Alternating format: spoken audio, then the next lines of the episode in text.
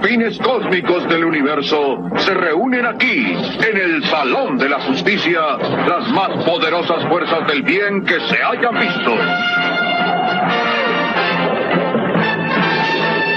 Superman. Batman y Robin. La Mujer Maravilla.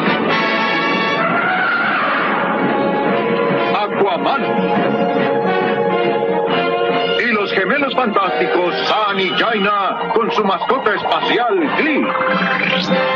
Todos dedicados a luchar por la paz y la justicia de la humanidad. Los super amigos.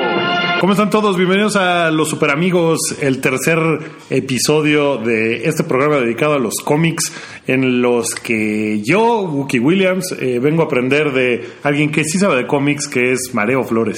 Ay, ay, ay. ¿Cómo están todos? Este, bienvenidos a el podcast. Muchas gracias, Wookie, por estas flores que me dedicaste. Pero, pues todos, vamos a platicar un montón de cosas hoy. Vamos a platicar de Doctor Strange. Con sí, todo. que, que acaba de terminar su, filma, su producción, o sea, la- lo, lo que está haciendo Marvel para la película de Doctor Strange ya acabó de grabarse, creo. Ya nada más van a entrar en postproducción, que bueno, obviamente como es una película muy...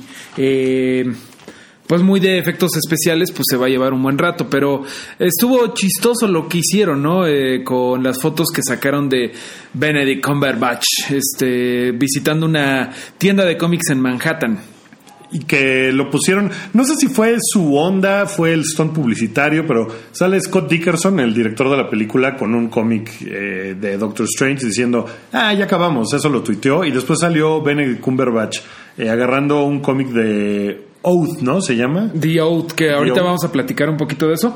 Un poquito la idea ahorita es platicar de Doctor Strange, porque creo que es un personaje que no está tan conocido en México, porque, bueno, mucho de lo que conocemos como de cómics en México se debe a todo lo que trajo Marvel, digo, de lo que trajo Editorial Beat, ¿no? Este, como desde los 80, 90, 2000 hasta ahorita, y pues Doctor Strange casi no trajo nada. También, obviamente, desde antes este, lo traía Editorial Novaro y Editorial Novedades y bla, pero no se conoce tanto, creo yo, Doctor Strange. eh, creo que yo durante mucho tiempo nada más conocía la Pepsi Card del Doctor Strange y decía, ¿y este mono quién es? Pero bueno, ¿tú, tú conoces? Eh, lo conozco poco, en realidad es sé que es un personaje bastante viejo, ¿no? Es, es de poquito después de Spider-Man. Eh, es de la primera oleada de personajes Mar- Marvel. De hecho, empezó en el 63, un poquito después de los primeros que fueron Fantastic Four, Spider-Man, que son del 62. Del 63 me parece que son X-Men, él, eh, Silver Surfer. Hubo, bueno, obviamente Silver Surfer porque salió en Fantastic Four, pero sí es como de la segunda oleada. Y de Pero, hecho, pero es, es como la onda de- del personaje eh, pues, antiguo, digamos. O sea, no es un invento de los 80. No, no es un personaje tipo Venom que se sigue sintiendo nuevo, Sí. aunque empezó en los 80, ¿no? En los 89, 90, que ya tiene entonces sus buenos 26, 25 años. Y pero se sigue sintiendo. Sí, Doctor Strange no, pero es un, es un personaje que no sé si nunca pegó a la par que los demás o, o cuál es la onda, porque es un personaje complicadón, ¿no? O sea, sus poderes son complicados, acabar de entenderle la onda se me hace que es como complicadón. Yo creo que siempre tuvo su nicho y de hecho su nicho fue eh, los hippies, fueron los hippies precisamente, porque eh, este lo creó Stan Lee, obviamente, con eh, Steve Ditko, que Steve Ditko es el creador de, bueno, es el dibujante de Spider-Man. Y es un señor muy raro, muy peculiar porque no dibujaba como Jack Kirby, o sea, Jack Kirby pues tiene muchas cosas que de, de lo que podemos hablar de Jack Kirby, ¿no? De que era bien chido y, y que pues era el rey, pero Steve Ditko, si Jack Kirby era el rey, este era como el, el hippie. es algo raro. eh. De hecho, en los primeros, primeros cómics de Spider-Man, que pues seguramente mucha gente ha, le ha echado un ojo a las primeras apariciones de Spider-Man, pues se ve que Spider-Man estaba como chueco, ¿no? O sea, como una araña, era como algo raro porque antes todos los superhéroes pues sacaban pecho como Superman, ¿no? Así como todos muy heroicos, Sí. pero empezó con pues estas posturas arácnidas del hombre araña que todavía son una tradición, ¿no? De que Spider-Man siempre esté como contorsionado en todas sus apariciones. Que, de hecho es algo que las películas de Amazing Spider-Man, las de Andrew Garfield, hizo mejor que las de Tobey Maguire. Como que las poses esas, hay una pose muy clásica de Spider-Man como con las piernas, como si fueran eh, una especie de corchetes.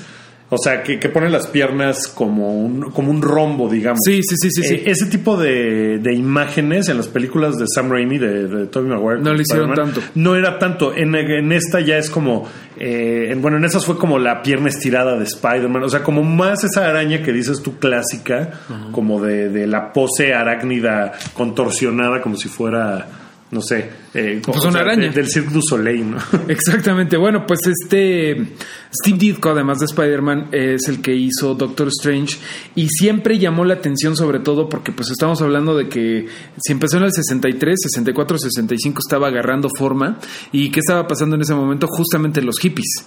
Estaba con todo, toda la imagen de pues toda esta les gustaba a los hippies pues la psicodelia los la- las cosas orientalistas Salvador Dalí y justamente eh, Steve Ditko metía mucho este dibujo a a, a Doctor Strange de hecho Sí, sí. era es como como de, de culto para los hippies para la cultura hippie porque tenías tu si vivías en San Francisco y tenías la barba y te llamabas hermano Flor, eh, tenías tu póster de The Grateful Dead, tenías, no sé, eh, algo de, yo que sé, de Frank Zappa y tenías tu póster de Doctor Strange, como que resonó Órale. mucho con ellos. Por- Dime algo. Sí. ¿Se, se, se metían algo para hacer Doctor Strange? Es lo que Ácidos. es lo que mucha gente hay una anécdota que dicen que que muchos hippies juraban que los de Marvel eran este usuarios regulares de droga. Pero bueno, eh, no que no que sepamos. Solamente Steve Ditko pues es un señor todavía reclu- reclusivo, nunca ha dado muchas entrevistas, por ahí anda un documental de él bastante interesante. Pero pues es un tipo raro que además aprovechó del método Marvel, que el método Marvel de hacer cómics es algo bien interesante, porque generalmente como hacían los cómics era que el escritor pues escribía el guion, se lo pasaba al artista y le decía, bueno, pues este, entregas en 15 días, ¿no? Y ya con diálogos y todo. Lo que Marvel empezó a hacer diferente era que el escritor, pon tu Stan Lee generalmente, escribía un guion así de Doctor Strange se está paseando por eh, Greenwich Village en, estado, en Nueva York. Eh, entonces se encuentra con su enemigo Dormammu y se lo pasaba al artista, en este caso Steve Ditko. El artista dibujaba eso, pero sin guion, digo, sin diálogos. Entonces, ya que estaban dibujados los diálogos, el escritor regresaba y le ponía diálogos en base a lo que estaba pasando. Entonces, o sea, era un- el. era al revés. Como que el artista. No, pues el guion sí era del escritor. Sí, pero, pero, los pero diálogos vamos, o sea, no, no tenían algo tan rígido. no era tan rígido y también así le daban la oportunidad a que el artista encontrara como la mejor forma de framear, de, de poner una historia, en lugar de decir, bueno, pues aquí me quieren que dibuje un cochecito y una vaquita. No, pues tú ahí verás si le pones una... O sea, podía cambiar el estilo de, bueno, el sentido de la ilustración, ¿no? O sea, porque si el guion era eh, Doctor Strange está flotando, ya el güey lo ponía, no sé, a lo mejor encima de la Estatua de la Libertad o encima de, no sé, de, de- a dos, dos metros del suelo. Podía cambiar todo. Y entonces ya llegaba el escritor y ponía el diálogo que- a lo mejor tenía que ver con que estaba encima de la Estatua de la Libertad. Que, que sí han visto los, los fondos de Doctor Strange, sobre todo de los primeros, sí son una locura, ¿no? O sea, creo que sí dejaban que, que el ilustrador hiciera lo que se le pagara la gana y de repente hay unas cosas, un montón de formas geométricas, eh, de, de cosas muy pues, surrealistas, Abstractas, todas locas, sí, sí, sí, sí, como que no tenía ningún sentido nada del mundo en el que se desenvolvía Doctor Strange. Exacto. Bueno, después de que con esto del Marvel Method que te decía, eventualmente Stan Lee como que dijo, bueno, voy a dejar a Steve Ditko que lo haga solo porque creo que está muy contento. Y Steve, Steve Ditko cada vez se metió más en, en esto, eh, cosa que no pasó con Spider-Man. Como Spider-Man tuvo mucho éxito, pues fue así de, ok, esto lo voy a controlar mucho, dijo Stan Lee, dijo Marvel.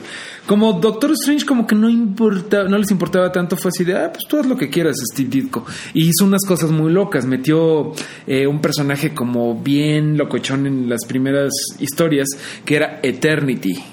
Que no es un perfume, ¿no? Es un güey que básicamente es el cosmos viviente de Marvel Comics, que no mames, o sea, era un tema muy loco para un cómic, ¿no? O sea, ahorita ya estamos acostumbrados a que, eh, no sé, Goku se madre con el- los seres más poderosos del universo 6, ya es algo común. O, ah, este, conocieron a un güey que es este, la, el- eh, la muerte personificada, pero en ese tiempo era como, wow, un poquito como lo que pasó con Galactus, con los cuatro fantásticos, que cuando Galactus llegó a la Tierra era como, no mames que esto está pasando, ¿no? Eh, o sea, no era un villano, era una fuerza de la naturaleza. Pues, Eternity tampoco era un villano, nada más no, era, era, era una era la algo. eternidad. Sí, cómo le echas pedo al cosmos, ¿no? Que esa era como la cosita. Un ¿Qué? saludo a la gente que estoy escuchando, que estoy viendo que están 50 personas. Sí, ahí andan 50 personas conectadas para hacer un martes en la tarde. Gracias por, por tomarse el, el tiempo. Este Kylo, Wil- Kylo Williams siempre está pegado, siempre está atento a lo que estamos platicando. Pero bueno, eh, un poquito sobre la historia de Doctor Strange. ¿Quién chingados es Doctor Strange y qué va a hacer Benedict Cumberbatch? ¿Y por qué creo que Benedict Cumberbatch es un gran cast? Ajá. Pues es que el Doctor Stephen Strange era un cirujano muy mamón. Era un güey que así, que nada más operaba en el Ángeles, güey, ¿no? O sea, era un cabrón que tenía un gran don Ajá. que literalmente, como diría Spider-Man, que estoy refiriéndome y refiriéndome, eh, tenía un gran poder, pero no una gran responsabilidad, porque el güey era así de, no, pues yo nomás opero Por varo. ¿o qué? por varo, por los, los güeyes que me puedan pagar mi pinche dineral, ¿no? Entonces el güey, así como el ladroncito de Spider-Man, este güey dejó muchas veces a la gente pues pudrirse. Así de, doctor, por favor, estamos esperando en el ISTE, este, usted podría operarla a mi mamá y salvarle la vida. Mm, ¿Tienes 50 mil dólares? No, pues lárgate de mi consultorio. Entonces era un culero. Cámara. Era un verdadero culero que en ese sentido pues también es como eh, lo mismo de los pies, los héroes con pies de barro de Marvel, ¿no? Como Tony Stark, que era un este vendedor de armas. vendedor de armas. Y bueno, pues ¿qué le pasa a este güey un día? Pues que anda manejando medio pedón, se le va el pedo y choca y tiene Ah, un accidente. Es su culpa. Es su culpa. Él va su pedo. Bueno, ahí este depende un poquito de las versiones. De las versiones y de bla. Seguramente pues, en la película podríamos ver que alguien le echó el mal de ojo o algo, ¿no? Así como que el origen tuviera algo que ver. Pero no, no tiene, o sea, Marvel ha sacado personajes en sus películas borrachos, ¿no? Stan Lee, que una vez que toma el elixir de Thor, no sé si te acuerdas, en Avengers Age of Ultron, se pone súper pedo Stan Lee Sí, y sale sí, sí, diciendo Excelsior. Excelsior. Excelsior. Según yo, Tony Stark sí se echa sus whiskitos, ¿no? Sí, le entra Sí. cuando está hablando con Loki, por ejemplo, va y se echa sus whiskitos. O sea, Sí, sí, cierto, sí tienen cierto, la cierto. onda de que, ah, pues es bebedor. Bueno, quién sabe, pero el punto es que eh, los detalles no importan tanto como que el, el hecho de que el güey tenía un chingo de ego, un día por su pendejez eh, pierde el control del coche y se le dañan las manos, tiene pedo con los nervios y ya no las puede controlar con la destreza que necesitaba para operar como un ángel. Y su negocio se va al Y, demonio. ajá, y el güey se arde mucho y dice, no mames, si soy el mejor cirujano del mundo, ¿cómo chingados le voy a hacer, no? Y se pone a buscar este métodos y métodos y métodos y cada vez se va como arra- más, más y más y más y más y se va cada vez más a Tepito. Y en Tepito le dicen, bueno, le dicen, no, pues este, el único que te puede ayudar está en una montaña en Tíbet, ¿no? Un pedazo. Y entonces el güey, pues todo obsesionado, se va al pinche Tíbet y encuentra finalmente la la casa del Chosen One, ¿sí se llama el elegido? No, estoy seguro de que no. Espérame, ahí, ahí sí ahí sí me está fallando. Pero sí es una cosa así, ¿no? Es como el elegido, es como el. En el The Matrix, eh, The Chosen One, The One. Sí, güey. no este, me- es el, este es el viejito. ¿De, de- de- qué es chino el viejito? Sí, se va a Tíbet un pedo por el estilo. Ah, se va con un ermitaño que se llama El Antiguo, The Ancient One. Ah, The Es Ancient un viejito One, ¿no? que básicamente lo recibe y, es así como Batman Begins, cuando Bruce Wayne anda en el Himalaya y que llega con Rahal Ghul, que nunca lo sé pronunciar. Este, y pues el güey como que le dice, pues que aquí no te puedo ayudar. Ya sabes, lo, es medio cliché, ¿no? Así de, no, lo que tú buscas no está aquí, traes un pedo en la cabeza. Medio Yoda también. Sí, le da la galletita de la suerte y todo, pero el güey dice, ¿cómo chingados no? Y por el ego se queda ahí a estudiar las artes místicas con este güey. Ahí conoce al bar- a Mordo, que es otro estudiante que también llegó con él a precisamente lo mismo, ¿no? A buscar respuestas con el antiguo, con el Ancient One. Que en la película va a ser eh, Chihuatel Ayafor. Sí, sé nunca pronunciar su nombre. pero- afroamericano, ¿no? Es, eh, es afroinglés. Bueno, es, es negro, pues. que eso es un, un poquito un giro porque pues, en el cómic es como pues, blanco. Total, este se empieza. Se pasa ahí una temporada estudiando las, las artes místicas con el Ancient One y un día se da cuenta de que Mordo quiere matar a ese güey. Y ahí es donde dice, bueno, me podría ir, porque creo que ya acabó su entrenamiento, o puedo detener a este güey. Y se queda otro rato eh, para, sin decirle a Mordo, pues ir como minando que quiere matar al Ancient One. Y ahí empieza a preocuparse por otras personas, ¿no? Ya para no hacer el cuento largo, básicamente... Ay, perdón, es que comimos mucho. Este, para no hacer el cuento largo, el güey como que empieza a dejar el egoísmo y le salva, creo que sí se muere el Ancient One, Mordo se vuelve un culero y ya, pues el güey se vuelve eh, heredero y merecedor del título de hechicero supremo, que es lo que estaban buscando los dos, ¿no? Que, que de hecho es una. Estaba yo leyendo que es una onda como de que el Ancient One ya sabía que este güey iba a ir. Sí, un poco Eh, muy Yoda, ¿no? Un poco muy... Sí, de- te- en realidad sí lo estaba esperando. Tú porque vas a siempre traer- ha sabido que él iba a ser el hechicero supremo. Tú vas a traer balance a la fuerza y todas esas cosas. Por Ajá. eso te digo que igual lo que le pasó en el coche, pues igual ya a lo mejor le estaba echando influencia el Ancient One. Todo a saber, el punto es que el güey acaba siendo el Mala onda el elegido. Ancient One. El elegido por. Pues por. Para ser el hechicero supremo, que ¿qué es el hechicero supremo? Es el mago más poderoso de la dimensión eh, de Marvel Comics, ¿no? En este caso. Que obviamente, pues a lo largo de la historia ha habido otros hechiceros supremos, como uno de ellos, el más famoso, se llama Agamotto que de hecho precisamente eh, una de las armas más importantes de Doctor Strange es el ojo de Agamotto, que es este la joyita que tiene en la capa y que básicamente es un talismán de otro hechicero supremo que lo tuvo antes de él. Eh, es bien importante las cosas de Doctor Strange, como la- los amuletos de poder. Uno de ellos es el ojo de, de Agamotto, otro es la capa de levitación, que es la capa roja, y se me olvida el otro. Pero un poco son como los Mjolnir de Doctor Strange, ¿no? Ok, es otra cosa de Agamotto también, ¿no? Es Eh, algo así. Algo así que, eh, por ejemplo, ahí es interesante porque eh, sí se mete con todo el resto del universo Marvel en cuestión de, de, de magia. Por ejemplo, ¿te acuerdas de Juggernaut de los X-Men? Sí. Ese güey no es un mutante, es el hermano de Javier que encuentra una gema mágica del rubí de Sitorak, que lo hace una fuerza in- inmovible. Bueno, Ay, pues güey. uno de los enemigos de Doctor Strange es Sitorak, que es un pues un ser ahí como bien viejo de hace miles de años, es un demonio, pero es el que le da el poder a Juggernaut. Y bueno, el Doctor Strange es como el güey al que le echan una llamadita a todos los demás superhéroes cuando tienen un pedo místico, que generalmente pues todos tienen.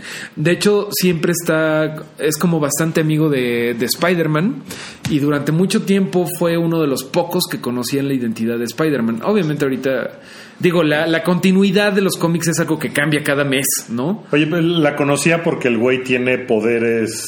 Porque una vez Spider-Man lo ayudó. Eh, se ayudaron mutuamente y estamos hablando de los, del principio. Era de las primeras personas que conoció a Spider, que, que supo la identidad de Spider-Man. No me acuerdo en qué caso ni qué, pero eh, fue de los primeros que, su- que supo que Peter Parker era Spider-Man. Y se volvió un poco una figura paterna para Spider-Man. Es como muy, muy importante la relación que tiene con Spidey. Que estaría padre verlo eso en las películas, ¿no? Eh, bueno, ya después Daredevil supo la identidad de Spider-Man, Wolverine, del mundo, bla, ¿no? Pero eh, Doctor Strange fue de los primeritos. Y bueno, eh, ha tenido un chorro de historia el Doctor Strange, pero de lo más chido es este que fue uno de los fundadores de los Defenders. Que los Defenders también ha cambiado mucho, ¿no? Eh, ahora los Defenders, como lo tiene pensado Marvel, son sus series de Netflix como un grupo de superhéroes, que en esa, en esa onda no está Doctor Strange. Sí, no, pero es que es algo raro porque los Defenders no son como los Avengers o como los X-Men, que son un grupo que tienen su, su, disfracito, que los X-Men todos tienen su, su hebillita de los X, que viven en la misma mansión, o los Avengers que viven todos, que van todos en el Kingjet. Esos güeyes es como una de esas, este oficinas de coworking, de las que te vas a trabajar ahí con otros freelancers, es más o menos lo mismo. La primera en- encarnación tuvo a Doctor Strange, a Hulk, a Namor y a Silver Surfer, que eran güeyes populares, pero que no estaban en ese momento en ningún equipo, ¿no? Y bueno, eh, más o menos por eso va a usar Marvel, este, Netflix, pues esa misma idea de son güeyes que tienen en común, que se tienen que unir, no sé, a lo mejor para salvar Nueva York o Hell's Kitchen o destruir a la mano, lo que sea, pero se tienen que unir por algo, pero no son, o sea, no están firmando un contrato. Sí, no, no se vuelven así como de Avengers Assemble. No hay No, no. Defenders Assemble. Ahora sí que acabamos este pedo y cada quien se va a su casa, porque de hecho siempre se están peleando, por ejemplo, en, Aquí se rompió una jerga. y cada quien a la verga, exacto. Eh, de hecho, en los primeros eh, cómics de The Defenders, este, pues Hulk siempre es un pedo, ¿no? Siempre es, ah, ya me emputé, ¿no? Y Namor siempre es un mamón, ¿no? Así de, el príncipe de Atlantis no, no necesita a nadie. Y Silver Surfer, pues es un güey extraterrestre. Sabe qué pedo, Total, Doctor Strange era como el que tenía que andar de mamá de los pollitos, de, güey, no mames, espérense, concéntrense, no me digas qué hacer. Y así, bueno, eso era como de lo más interesante. Oye, y tiene esta onda de que para la película, eh, o sea, es de las primeras películas de la tercera fase de Marvel. Y va a abrir un universo completamente diferente, ¿no? O sea, toda la onda que hemos visto hasta ahorita con todos los personajes, lo más lejos que hemos llegado es a Asgard. O sea, Sí. la onda de, uy, el universo de Asgard y lo que comprende el mundo de los dioses en una dimensión paralela a la nuestra. Pero exacto, ya hemos, ya hemos visto dimensiones paralelas, ¿no? Ya está Asgard, ya estás viendo que las gemas infinitas tienen un pedo con las dimensiones, ya está como por ahí el... el- Guardianes de la Galaxia. Guardianes de la Galaxia. Eh, Tony Stark en algún momento, o no me acuerdo si Reed Richards dice que eh, a mí no me gusta la, la magia, pero lo entiendo. Sé que nada más son- es ciencia que no entiendo. ¿no? O sea, y más o menos así lo van a manejar. Es como algo de- desconocido. Pero este es el chingón de, de la magia. Y supongo yo que el hecho de que se presente un personaje como Doctor Strange, o sea, estoy tratando de pensar hacia futuro qué va a significar eso. O sea, las gemas, eh, o sea, que está buscando Thanos, pues seguramente Doctor Strange va a Va a saber algo algo de ellas, ahí, ¿no? Y sí. va a estar como en esa onda. Y, y estábamos viendo que el villano de la película, eh, el actor es Matt Mikkelsen, que pues es un chingón ese güey. ¿Qué, qué ha hecho ese güey? Ese güey hizo Casino Royale. Ah, huevo, huevo. Era. Es Le Chiffre. Le Chiffre. Le Chiffre. Y, y después hizo Hannibal, que es un gran, gran, gran Hannibal. Sí, en, cierto. La, en la serie de tele. Que, que es. es- me, me doy de topes contra la pared porque me. Cuando fue la presentación de Casino Royale, yo fui al Junket, fui a entrevistar a Daniel Craig, a James Bond. Nadie me avisó que iba a estar ese güey, que iba a estar Matt Mikkelsen. Entonces de repente dicen, bueno, en lo que estás esperando a James Bond, mira, aquí está Matt Mikkelsen, platica con él. Y fue como de, chale, no sé nada de este güey. Y, ahora lo pienso y digo, qué mal, me hubiera encantado haber sabido más cosas de Matt Mikkelsen, que fue un tipazo, fue súper amable, fue súper chido. Pero pues no sabía yo nada de él cuando platiqué con él. Y era como de, ah, sí, es un güey danés. Hola, hola, que hace frío, ¿no? supiste. Sí, sí, fue como de, no mames, este güey fue Hannibal. Hablé con Hannibal, qué Qué coraje, güey. Sí, Entonces, sí, sí pasa. el personaje todavía no sabemos, no está confirmado más bien quién es. No. Eh, nada más dicen es un villano que, pues, pues, quién sabe qué va a ser. Yo creo, bueno, eh, ya sabemos quién es Baron Mordo, que seguramente va a empezar la película siendo amigo, ya sabes, haciendo el mismo, bueno, pues no sé, estoy hablando mucho de Star Wars, pero eh, va a ser el Obi-Wan, va a ser el Anakin de Obi-Wan, ¿no? O sea, eh, luego se van a estar gritando, You were supposed to be the chosen one, y todas esas cosas. O sea, Ok. ese güey, mm, Mordo, es malo, pero el otro güey, eh, este güey, Le Chiffre, ¿cómo se llama? Ajá, Matt Mikkelsen. Matt Mikkelsen, este, yo creo que es Dormammu, porque es el villano de... de- O sea, Dormammu es el mero malo. es el mero la- malo de Doctor de Strange. Doctor Strange. Es como una especie de gobernante de otra dimensión. Es un culero y tiene la cabeza en llamas. Eso es como lo que se Onda Ghost Rider. De hecho, es otro enemigo de, de Ghost Rider que también tiene, tiene muchas. Pues mucho que ver este Doctor Strange con, con este güey. Eh, Dormammu, pues es un güey con una cabeza en llamas y de hecho ahí se ve como a Matt Nicholson, Mikkelson, como que se le está saliendo algo del ojo. Estoy seguro de que es Dormammu, el peor villano de Doctor Strange, que también Doctor, Mo- digo, Barón Mordo es un culero, pero bueno, espero que, eh, no sé si ya se sepa quién es Wong. Eh, no, creo que no. Pero Wong es un personaje interesante porque es un. Pues es el chalán de Doctor Strange, pero es como. Es como el Alfred Ok. de Batman. es como el cato. Y como el Cato, justamente de. de ¿Cómo se llama? Del avispón verde. Pero sí le sabe un poquito a. Es como su Padawan. Está como siguiendo sus pasos para ver si es el siguiente hechicero supremo. Pero seguramente Wong va a estar cagado y va a ser como. Pues, pues mira, estoy viendo que Wong va a ser el actor Benedict Wong. No, eso es racista. bueno, está bien, está bien, así ya no se va a confundir, así no va a ser como. Oye, Wong. No va a ser como ¿Yo? señor Simpson. A partir de ahora se llama señor Thompson, Thompson. ¿no? Este, bueno, total que pues, sí, los villanos de, de Doctor Strange pues, son Dormammu, eh, Barón Mordo, también se ha peleado mucho con Drácula, porque Drácula como es este tiene los derechos libres, Sí. ah, lo han hecho, lo han integrado tanto en Marvel como en DC, pero Marvel lo integró más. Oye, pero hay un, hay un villano, o no, no es villano, eh, ¿cómo se llama? Un, un vampiro que no es Drácula, que se llama. ¿Es Moebius? Morbius. Morbius. Es, eh, no, ese güey se supone que es como un vampiro de la ciencia y es enemigo de Spider-Man. Y ay, los cómics son muy complicados, güey. Pero se supone que ese güey no es, no es mágico, sino como que tiene una condición. ah, ok. Condición. O sea, fue al, fue al IMSS y cuando salió. Ahora Se le había pegado un hoy, traemos, hoy traigo algo contra el IMSS. Pero Sí, bueno, está. déjame nada más te. Quiero, quiero platicarles un poquito de, de villanos de. Hablando de, de villanos de Doctor Strange. Uno de los más chingones es Doctor Doom. Porque bueno, Doctor Doom es el villano de Marvel. O sea, tiene pedos con Fantastic Four, con, con los Avengers, con los X-Men. Con Doctor Strange tiene un pique muy cabrón, porque Doctor Strange es el hechicero supremo. Adivina, bueno, van cambiando como los rankings, pero Ajá. adivinen quién es el segundo después de él, Doctor Doom. Porque Doctor Doom eh, usa mm, magia también, también como la ciencia. Entonces el güey siempre está como un pasito atrás de Doctor Doom. Y si bien no lo odia al nivel del maldito Richards, pues sí dice, hijo de tu puta madre, mm, te voy a superar un día. Hay un cómic muy bueno que les recomiendo mucho que se llama Doctor Doom, Doctor Strange, eh, Triumph and Torment.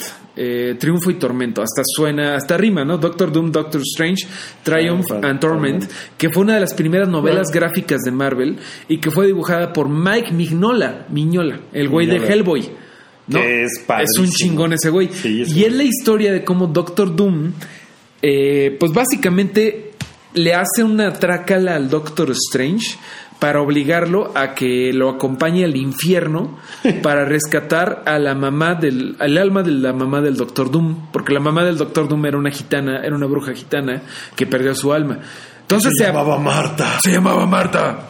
De hecho, cuando se da cuenta de que se llamaba Marta, los dos se dejan de pelear. ¡Ah! Oye, güey, vamos media hora casi sin hablar de Batman versus Superman. Sigamos así.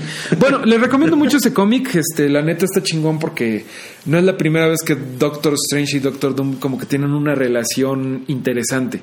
Ajá. Ahorita acaba de haber una, un evento que se llama Secret Wars.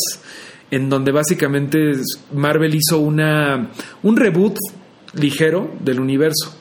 Pero todo esto fue porque se estaba acabando el universo en una serie de conflictos demasiado complejos para describir.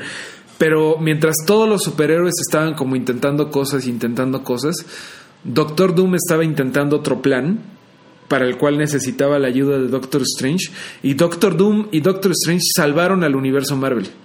O sea, lo hicieron un poco mal y Doctor Doom aprovechó para remodelar el universo, su imagen y semejanza en un mundo donde él era Dios. Ajá.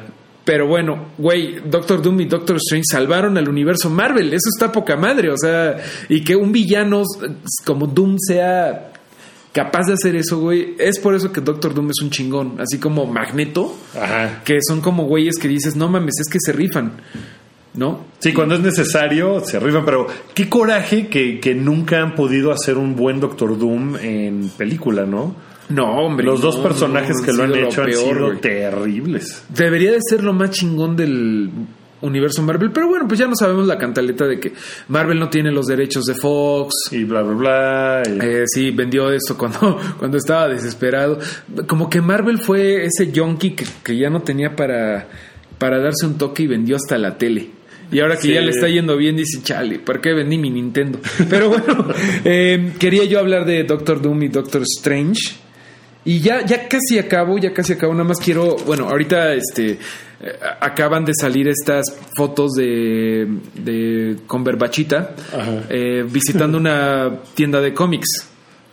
Sí, y está. Pues ya es, es lo que señala que la película ya está en postproducción. Se está en el 4 de noviembre la película. Entonces, pues se Sí, van a echar un rato. Sí, le tienen que correr para meterle todo el efecto. Que yo supongo, supondría que visualmente va a ser una. Pues una cabronada de película, ¿no? Yo o sea, le tienen que dar un tratamiento muy diferente al resto de las películas. Porque Doctor Strange, como que, corrígeme si estoy mal, pero la onda de los madrazos no es lo suyo. O sea, no, va a haber ve mucho, muy diferente. va a haber mucho, este, mucho gozo visual, mucho eye candy, pero no, no, pues madrazos, madrazos no, pero sí acá que el poder, que, güey, hay unas madres que justamente se llama las Ruby Bands of Sitorak, las bandas eh, carmesí de Sitorak, que es justamente el cabrón de Juggernaut, Ajá. que pues eso va a ser bien chingón, ese es uno de sus atacos, de sus ataques signature, ¿no? O sea, como O sea, es como que saque la bucket. Saca la bucket y es como una madre para detener a la gente. O sea, es como una cosa que puede detener a Hulk. Va a estar chingón ver a ese güey usando una magia que imagínate que pueda detener a Hulk, ¿no? Así como amarrándolo en un. Como en un este. ¿Te acuerdas de los squinkles? Los dulces esos? No, que sacan Sí. los squinkles. Pero bueno. Oye, yo- pues eso suena, suena cabrón. Ojalá veamos a Doctor Strange y Hulk conviviendo Ojalá, en algún momento ojalá, de la ojalá, vida. estaría bueno. Se podría. Que de hecho, ahorita que platicábamos, creo que fuera del hype, fuera del, de Super Amigos, este, que ya las películas de Marvel se empiezan a ver un pocas todas iguales, ¿no?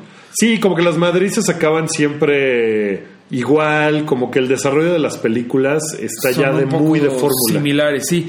Eh, se ha salido Marvel de eso con, bueno, con todo lo de Netflix, con Guardians of the Galaxy. Yo creo que un poco con Ant-Man, que desgraciadamente Ant-Man no fue tan buena como pudo ser por el cambio de director a la mitad. Que, que a mí sí me gustó mucho Ant-Man. Lo que pasa es que también la- es otra vez historia de origen del personaje y entonces Sí. misma fórmula de ese ladronzuelo, Sí. pero con buen corazón. Que Sí, ojalá que esta vez no sea lo mismo. Sí, ojalá. que con Doctor Strange lo hagan diferente. Y yo creo que visualmente tienen para hacer unas cosas así mamonas, ¿no? Sí, tú. Oye, bueno, vamos a. Ya le dimos 32 minutos a Doctor Strange. Nada más quiero platicar de que en la foto, que si no la han visto, pues ahí está Cumberbatch con un cómic en la tienda.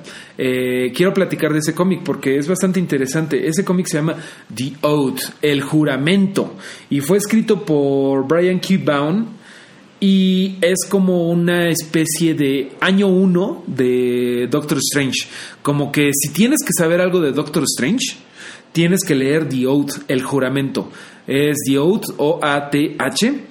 Y pues está bien padre. En ese cómic, de hecho, es el Doctor Strange, este, bueno, pues como que conoces todo lo que acabo de decir de, de su historia y bla pero reboteada para los 2000 y eso está chido. Y en este cómic sale la Night Nurse, sale la enfermera de la noche que sale, que ha salido mucho en Jessica Jones y en Daredevil, que ha sido Rosario Dawson y que la ¿cómo se llama la morra? La Eh, Claire Temple. Claire Temple, bueno, esta chava sale en este cómic y de hecho la Night Nurse y Doctor Strange tienen ondas. Uy, se besan y se, y se hacen sus cosas de, de adultos. Oye, pero, bueno, él puede controlar mentes. No, no. ¿No? ¿Ese no es uno de sus no, no, poderes? no, no, Ah, no, no. O sea, medio sí puede, por Hipnosis ejemplo. y esas ondas. Sí puede, por ejemplo, este. re- eh, eh, pues, como es magia, güey, puede. eh, es como un dios es máquina, ¿no? O sea, como que lo que necesites que haga ese güey, ese güey lo puede hacer. puede armarlo. Hay un episodio de los New Avengers en donde no saben quién puede. No saben si pueden confiar entre sí porque está la invasión de los Scrolls, ¿no? Y no tienen a ningún telepata a la mano. Entonces Doctor Strange dice, no, no hay pedo, ahorita me echo una pinche... El, encantamiento de las... Del abandamiento de sombras de Tenochtitlan y ta, ta, ta, ta, ta. Y revela, eso está bien padre, porque revela las formas verdaderas de los Avengers presentes. Ajá. Entonces, por ejemplo, de Spider-Man sale un niño, o sea, sale Peter Parker de niño. Spider-Man siempre, nunca ha dejado de ser un niño espantado. Sale Wolverine, la verdadera forma de Wolverine, y sale un samurái viejo. Sale Órale. Hawkeye, que en ese momento estaba muerto Capitán América cómics. Y la verdadera forma de, de Hawkeye es un Capitán América. O sea, como que quién es realmente. Y entonces, pues Doctor Strange en cierta forma puede leer mentes. Ahora Ah, sí o sea, que ese güey sabe todo quién es quién y así. es un chingón y pues sí depende de qué tanto, de quién lo está escribiendo, pero pues básicamente lo puedes poner a hacer lo que quiera. Está, está chingón eso. De hecho, ahorita que decías que si sabe todo eso, eh, él es miembro de un equipo que se llama los Illuminati, que son como unos güeyes culeros que se reúnen en secreto para intentar arreglar los pedos del universo Marvel, que son el profesor Javier, Reed Richards, Tony Stark, Iron Man, Namor, Black Bolt y Doctor Strange. Y esos güeyes, lo que está mal de ellos es que lo hacen en lo oscurito, güey. O sea, como los güeyes de Panama Papers. Ajá. Ándale, haz de cuenta. No, es lo que te iba a decir, es como meter al banco Sí. poderes ilegales. ¿no? Exactamente, pero no le dicen nada lo que, de lo que están haciendo a Avengers y a X-Men, por ejemplo. Pero bueno. Ese es Doctor Strange, es bastante interesante. Espero que no se hayan aburrido con esta charla. Oye, ¿esa saga de los Illuminati eh, sigue? O sea, es una ongoing. Es que ya ha habido varios diferentes Illuminati, no sé, se murió Javier y entró Y- Bestia. Y, entró Beyoncé. Bueno, no. eh, Este entró de hecho David Gilmour a tocar. No, no, no.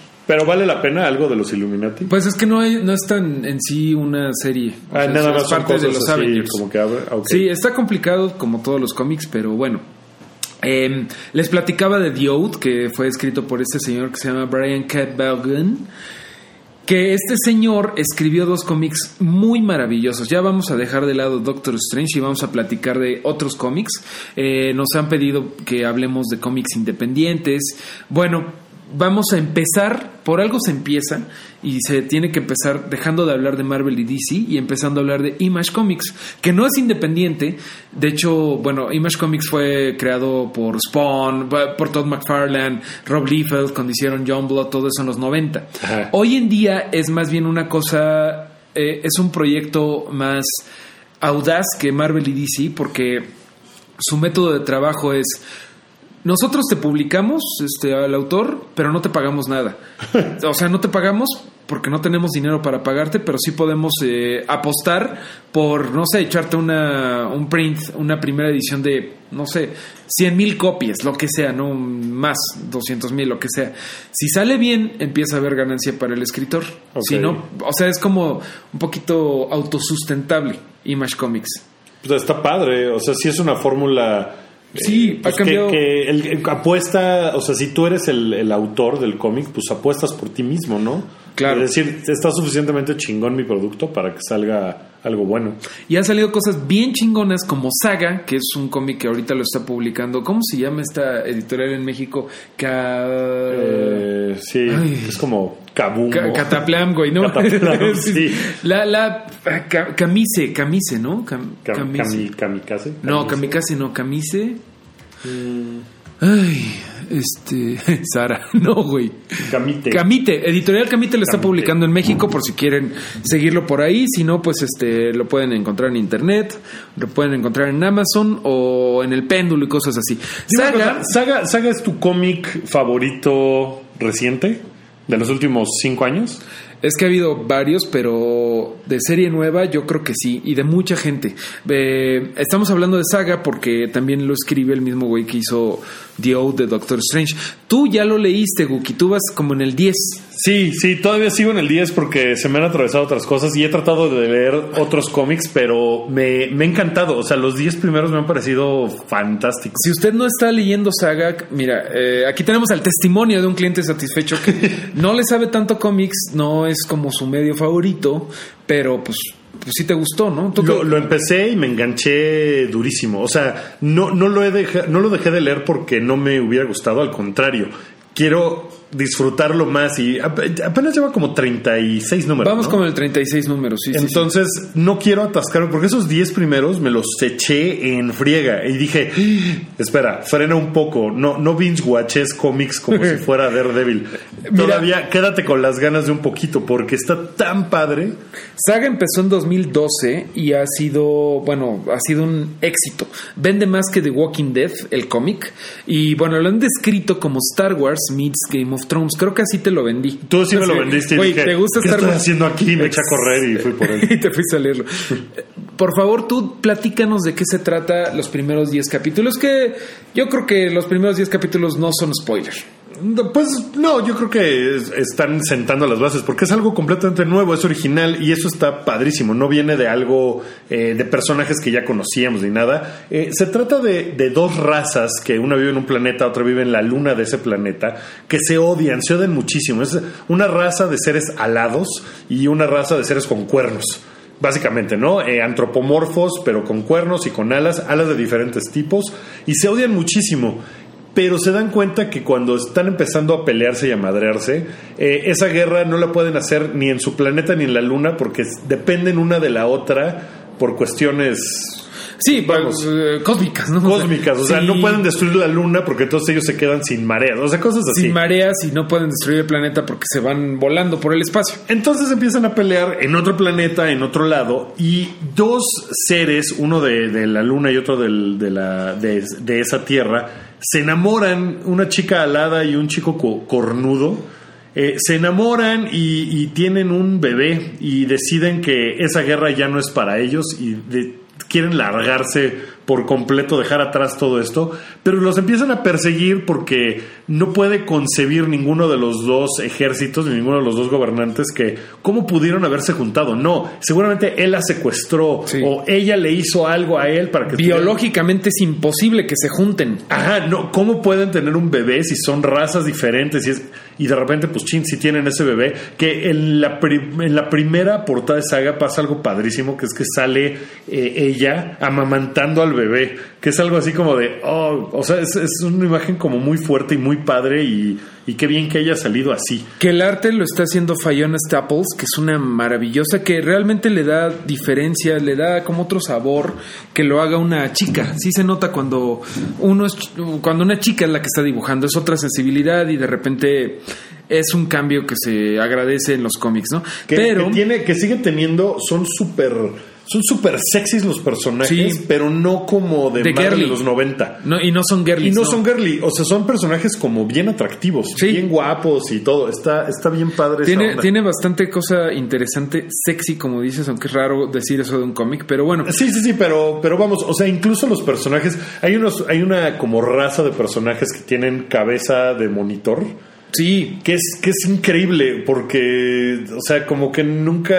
o sea, a lo mejor lo habías visto antes, pero no de Pero esta no de forma. esta forma, no. no, no. Eh, eh, ellos empiezan a huir y es la persecución.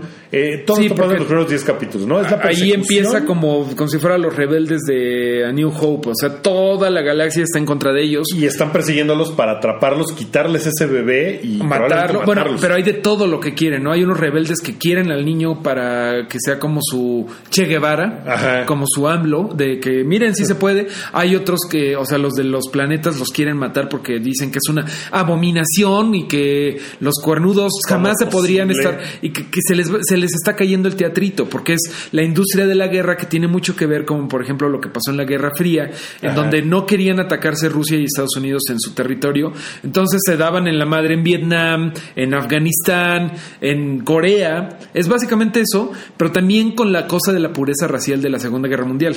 Sí, y, y después empiezan a salir otros personajes, por ejemplo, los Bounty Hunters, los cazarrecompensas, Que es muy Star Wars. que es muy Star Wars, muy Boba Fett, pero están poca madre los personajes que salen, porque de verdad tienen, eh, o sea, tienen mucha onda, son muy diferentes. La chica araña que sale es maravillosa. El, el Bounty Hunter con su gato, el gato que miente.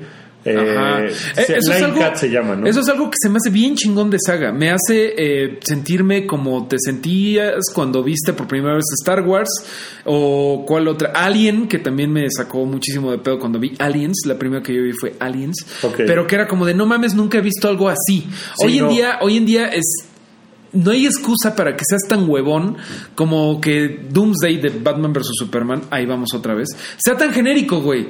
Sea, un pinche monstruo que parece como que lo que le sobró del, los, de los trolls del Señor de los Anillos.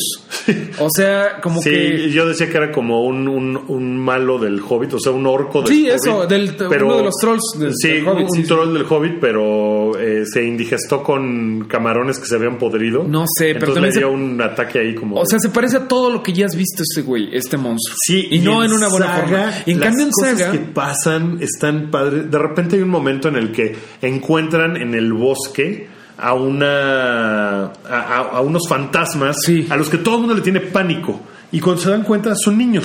Son fantasmas son de fantasmas niños. de niños que, que, la, que una de las chicas dice, ah, yo, yo quiero irme con ustedes, ¿qué onda? Llévenme a donde vayan, eh, porque ya, ya me harté de estar aquí y, y mira, nada más puedo estar en la noche, pero yo voy a cuidarte a la bebé, voy a ser tu nana. Y la niña es medio cadáver de una niña, ¿no? Sí, es una cosa súper... Pisó una mina. De veras, Saga es algo que no te, eh, no te esperas y que realmente es algo increíble cómo están visualmente eh, renovando todo el género. O sea, todo el género de te están De- de- correteando de por toda la galaxia y todo eso. sí. Son cosas que no has visto antes. O sea, hay una, por ejemplo, hay una mercenaria que es una araña, es una mujer araña, Sí. pero no es como te lo imaginas, no es como te lo imaginas. Y esto está muy mal, pero de cierta forma una araña anatómicamente correcta se las arreglan para hacerlo eh, perturbadoramente sexy. No, eh, échenle un ojo a Saga porque ahorita sé que soné como un verdadero creep, pero No, pero, pero tiene, echarle un ojo. Y, y tiene, o sea, la clasificación C que debe de tener, o sea, es para adultos, evidentemente, y, y pasan cosas como el, el Bounty Hunter llega a un planeta donde todo es sexo, ¿no? Esa es como la onda, es Sí, como un como, club una- sexual. como Las Vegas. Es como Las Vegas, pero el todo el Pero- planeta. Ajá. Y, y él llega a buscar, eh, pues nada, ni siquiera le interesa mucho la onda sexosa. Eh, eso fue un refresco. Perdón. Eh, sí, no es, no es Mario haciendo ni nada por el estilo, Es ¿no? que hablé mucho. Eh, y de repente se da cuenta de que uno de los pimps de ahí, de, de los proxenetas, está pues pues está metido en el negocio de, de la pedofilia y tiene una niña que va y se la ofrece. Y este tipo se pone como loco y, y- y- y vamos, o sea, es algo que no acepta y lucha contra eso. Y tiene ese tipo de cosas que están muy, muy padres y que están muy fuertes y, y está maduro el cómic, pero está divertido y tiene su historia de amor, o sea, tiene, tiene muchas cosas que un día, un día habrá una película de saga, ¿no? Ajá, y espero que no la hagan mal. Este, es de esas cosas que dices, estamos bien sin esto. O sea, no la hagan película. No todo tiene que ser una película. No. No, todo tiene que ser una serie. Pero a ver, HBO compra los derechos de saga, imagínate. No, no Sí. le darías así como de, wow, sí, va, no, y- sí, claro, claro. Bueno, en, pocas palabras, por favor, por favor, échenle un ojo a Saga. Está en Editorial Camite, en todas las. Pues todos los Sanborns, ¿no? De Editorial Camite sí lo distribuyen bastante bien. Si no, pues ahí échenle un, gu- un googlazo donde venden Editorial Camite porque lo están trayendo a México. Si no, pues Amazon. Por favor, lean Saga. Ya. Sí, sí, Fin. háganlo, háganlo de la forma en que puedan y más les parezca conveniente, pero está súper chido. Sí, Está señor. Bien, bien, bien padre. Ya, no, ya- no sé la traducción, qué tal esté. Eh, Supongo que bien, porque las traducciones de los cómics en, en general están. Ya están mejor. Están, sí, han, han mejorado mucho. Yo conozco uno de los traductores de Marvel y de DC Comics que tiene editorial Televisa. Y pues sí, sí le sabe, o sea, sí lo hace muy bien y tiene, sobre todo tiene sentido común, que es lo Sí. que generalmente falla. Editorial Beat de repente traducía las cosas como literales y era así de, oh, qué dolor. Pero bueno, eh, no, no podemos hablar de lo que no hemos visto, solamente sabemos que Saga está en Editorial Camite. De hecho, en la Mole Comic Con había un gran, gran stand de Editorial Camite, en donde tenían unas figuras de cera, como de resina de Saga, un poco... Pues un poco feas, ¿no? Pero estaban ahí, que es lo que, que es lo que importa. ¿Qué es lo que querías, Exactamente. qué es lo que querías ver? Pues está, está muy bien. Y además, siendo que es una cosa independiente y que es una cosa nueva, de Ah, verdad tampoco- no es como. O sea, tampoco es que estés ayudando a la pequeña economía. Image es una compañía enorme. No, no, claro, pero a, a lo que voy es que es, eh, o sea, no es volver a ver el relanzamiento de Hulk, ¿no? No, o, exacto. O, ay, vamos Y a ver otra que- vez Green Lantern, a ver qué onda. No, Exacto. es algo y nuevo. Para toda la gente que se queja, con justa razón, de que no mames, ¿cómo le entro a los cómics si son 70 años, 80 años de historia? O no mames, ¿cómo te quejas de que esta versión no te guste? Pues si así son los cómics, pues ahí está Saga, un cómic autocontenido con principio y fin, que son los mejores. Otro, eh, justamente todo esto estamos hablando de eso porque es de Brian Cobb este que es el escritor de esto y de The Oath de Doctor Strange. Ajá. Ah, este güey también, por cierto, este escribió la tercera y quinta temporada, de la tercera a la quinta temporada de Lost, que me parecen crímenes contra la humanidad. Pero bueno, a lo que voy es, el güey tiene experiencia televisiva. Brian- Ok, sí, Brian sí Vaughan. sabe. Sí, la forma en que está contado está, está muy, Está súper bien. muy dinámico. Muy, muy está- televisivo, muy Sí. cinematográfico. Sí te lo puedes imaginar como, como un storyboard para una serie, ¿no? Y eso... El otro cómic enorme que ha escrito Brian Vaughan, además de muchas otras cosas, es Why the Last Man. ¿Has escuchado de Why the Last Man? He escuchado, pero no lo he leído, pero me voy a poner a leerlo para buenísimo. hablar en el próximo Super Amigos. Te prometo. Órale, pues. Te prometo que voy a leer por lo menos el inicio de Estaría bueno Why que. Last Man. bueno, eh, el siguiente de Super Amigos va a ser dentro de 15 días y estaría bueno que también ustedes le echen un ojo a Why the Last Man, que es la historia de Yorick, que es como un nombre muy de Hamlet, Yorick, Ajá. Why, con Y, por eso se llama Y, el último hombre.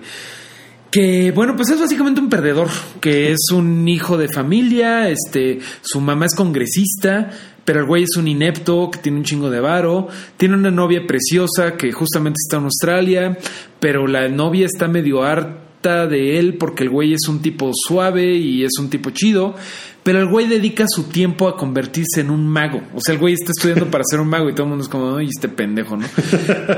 Y todo es normal y el güey es tan excéntrico y tan valepito, tan pinche niño rico de Instagram, que un día se compra un chango.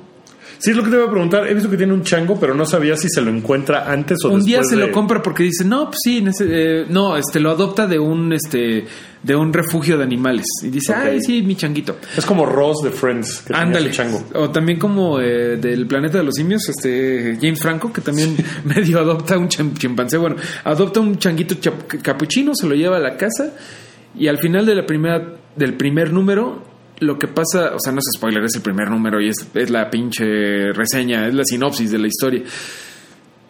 Todos los humanos con cromosoma Y, o sea, todos los machos, de todas las especies, perdón, no nada más este, los humanos, sino todos los mamíferos, se mueren en el planeta Tierra. No me acuerdo si también reptiles, no me acuerdo bien, pero todos se mueren. ¿Qué significa eso? Imaginémonos ahorita que, bueno, obviamente nosotros nos morimos y nos se muere la mitad de la gente que nos escucha en el hype porque somos Club de Toby, pero imagínate todo lo que está No, hay- siendo hay controlado un, por hay un, par hombre. de chicas eh, siempre aquí. Y, y les agradecemos Saludos, mucho, sí, les agradecemos gracias, mucho. gracias. si no cambien. Pero bueno, quedarían ese par de chicas nada más. No hay pedo, güey. pues, Si nada más lo piensas como de a huevo, abajo el heteropatriarcado. ¿Qué pasa con todos los pilotos que están conduciendo ahorita un avión? ¿Qué pasa con todos los técnicos que están controlando Laguna Verde, Veracruz?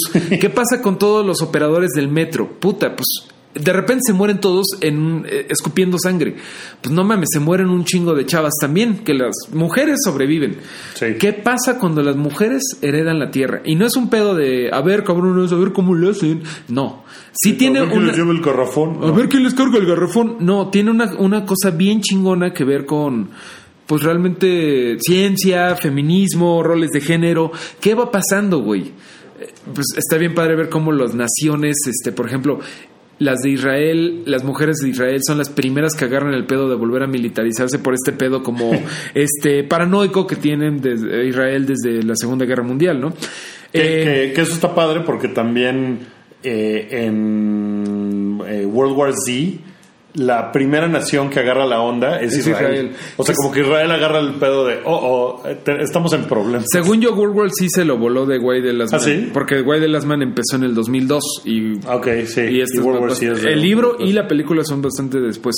Ya vi aquí, es este, se mueren todos los mamíferos machos. Ok. Reptiles y todo eso no, no importa tanto. Pero bueno, entonces, ¿qué pasa? Hay gente, hay mujeres que quieren eh, ver cómo se las arreglan para, eh, para que regresen los hombres. Hay mujeres que dicen, así estamos bien. Hay mujeres que dicen, vamos a intentar clonarnos para dejar de necesitar al- a la parte masculina. Hay mujeres que se hacen pasar por hombres y que se vuelven como transvestis para rentarse a otras mujeres porque pues hay mujeres que sí se morirían sin hombres. O sea, de no estoy siendo machista, o sea, realmente hay mujeres que sí no pueden vivir sin, sin un hombre, Ajá. que no se van a acostumbrar nunca a una mujer. Sí, o por lo menos en el cómic así sucede. Por lo ¿no? menos así sucede. Bueno, yo sé de varias mujeres que sí se morirían si, si se mueren los hombres. Ok, ya. Este, ese es el otro cómic de Brian Vaughan y de hecho llevan años eh, amenazando, no sé si decirlo así, amenazando con que lo van a adaptar. Sí, es una de las de, de esas de, de esos cómics eh, rated R con clasificación R o C o para adultos que, que dicen ah sí ya ya que ya que agarramos la onda de que los cómics de ese tipo se pueden adaptar, hay que agarrar esta. Creo que todavía no tienen los derechos. No, nadie. ahorita ya estoy viendo aquí que en octubre del 2015, o sea, hace poco, dicen que FX, el canal de Fox, está desarrollando la serie de, TV de Why the Last Man, producida por Nina Jacobson y con el, con el escritor Brian K. Vaughan. Güey, No puedo pronunciar ese cabrón. Pero bueno, eh, a ver Pues qué pasa con FX, esto. FX no lo hace mal, ¿eh? FX es el canal que también produce Fargo. Que la Ah, serie de Fargo es es, bueno. increíble. Bueno. Entonces tienen, tie- o sea, sí, sí tienen como para dónde hacerse. Me gustaría más ver Why the Last Man adaptada en serie que Saga. Saga tiene tantos efectos fantásticos que puede chafear fácilmente. ¿Me explico? o sea, tiene. sí. O sea, güey, ¿cómo vas a. O sea, uno de tus personajes principales siempre tiene alas y tienes que hacer lo que. No sé, está más difícil. Eh, Why the Last Man, pues la verdad, sí va a tener efectos especiales de los avionazos y de todo lo que te acabo de decir. Pero, creo que sería muy interesante y mm, sería buena tele ver esa es un poco de una fantasía, ¿no? Así de cómo serían puras mujeres y tú eres el único hombre, ah, porque Guay de las Man es el único güey que sobrevive. Ajá. Este güey y el chango son los únicos que sobreviven. ¿Por qué chingados? Pues ese es el misterio de la serie. Ok, oye, ¿y es una serie que sigue? Wild the Last Man No, ya sigue? se acabó, ya se acabó. Y de hecho se acaba bien pinche triste. Sí. También les Ah, recomiendo no digas más. Sí, les recomiendo mucho The Why the Last Man, pero sí es, es larguito. Son del 1 al 60, números del 1 al 60. O sea, fueron 60 números. Ok. No es cualquier cosita. Yo recomiendo que agarren ahorita Saga que está viviendo. O sea, está, está corri- corriendo. Sí, que todavía, todavía vive. Pues mira, la próxima vez que hagamos Super Amigos podemos hablar de cómics feministas. No feministas, pero con personajes eh, femeninos como en Why the Last Man, que, que tiene esta onda que decías, de, de cómo las mujeres eh, dominan la Tierra. Hay un par de cómics padres que, que tienen personajes así como femeninos fuertes y creo que sería estaría padre hablar de eso. Perfecto. ¿Tú Y, de, querías? y de, co- de- de zombies, yo quería hablar de cómics de zombies, pero ya no nos va a dar tiempo hoy. Entonces, ¿Por qué lo dices? Por... Bueno, eh, lo querías platicar por The Walking Dead.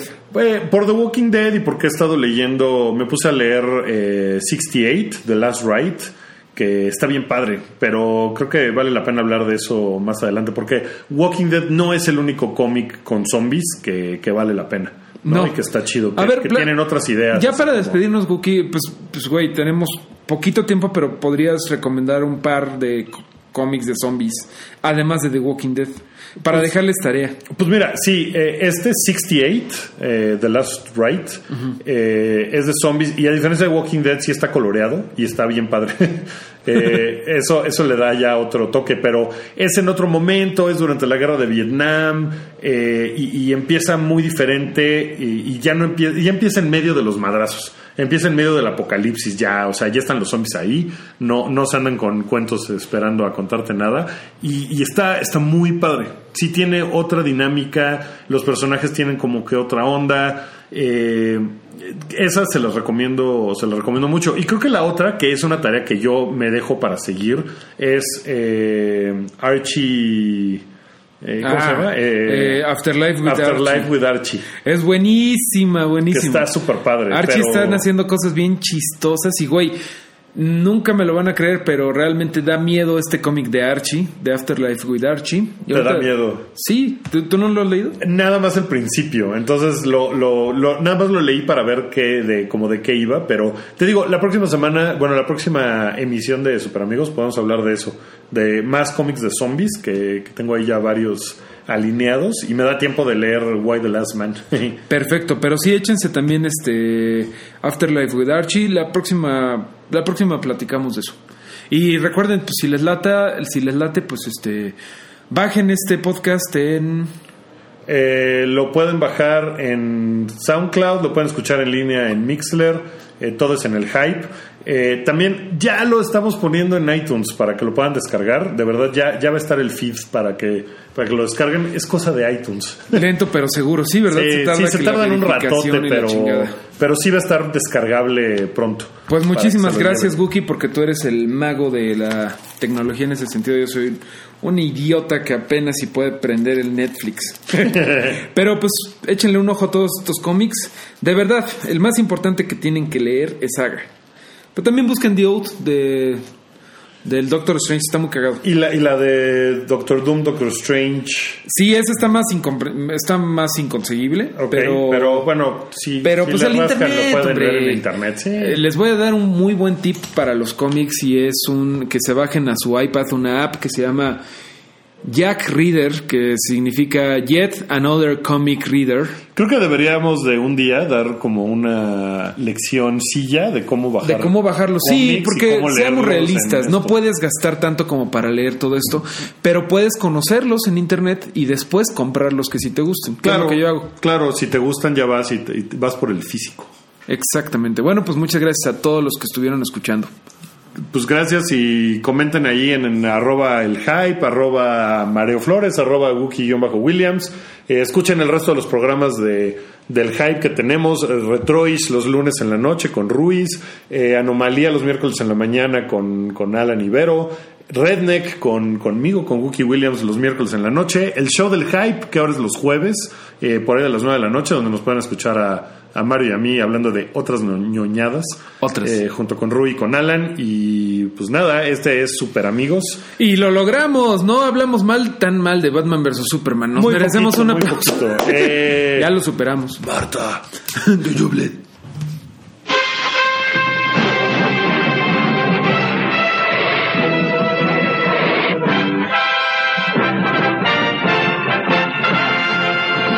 Los confines cósmicos del universo se reúnen aquí, en el Salón de la Justicia, las más poderosas fuerzas del bien que se hayan visto. Superman. Batman y Robin. La Mujer Maravilla.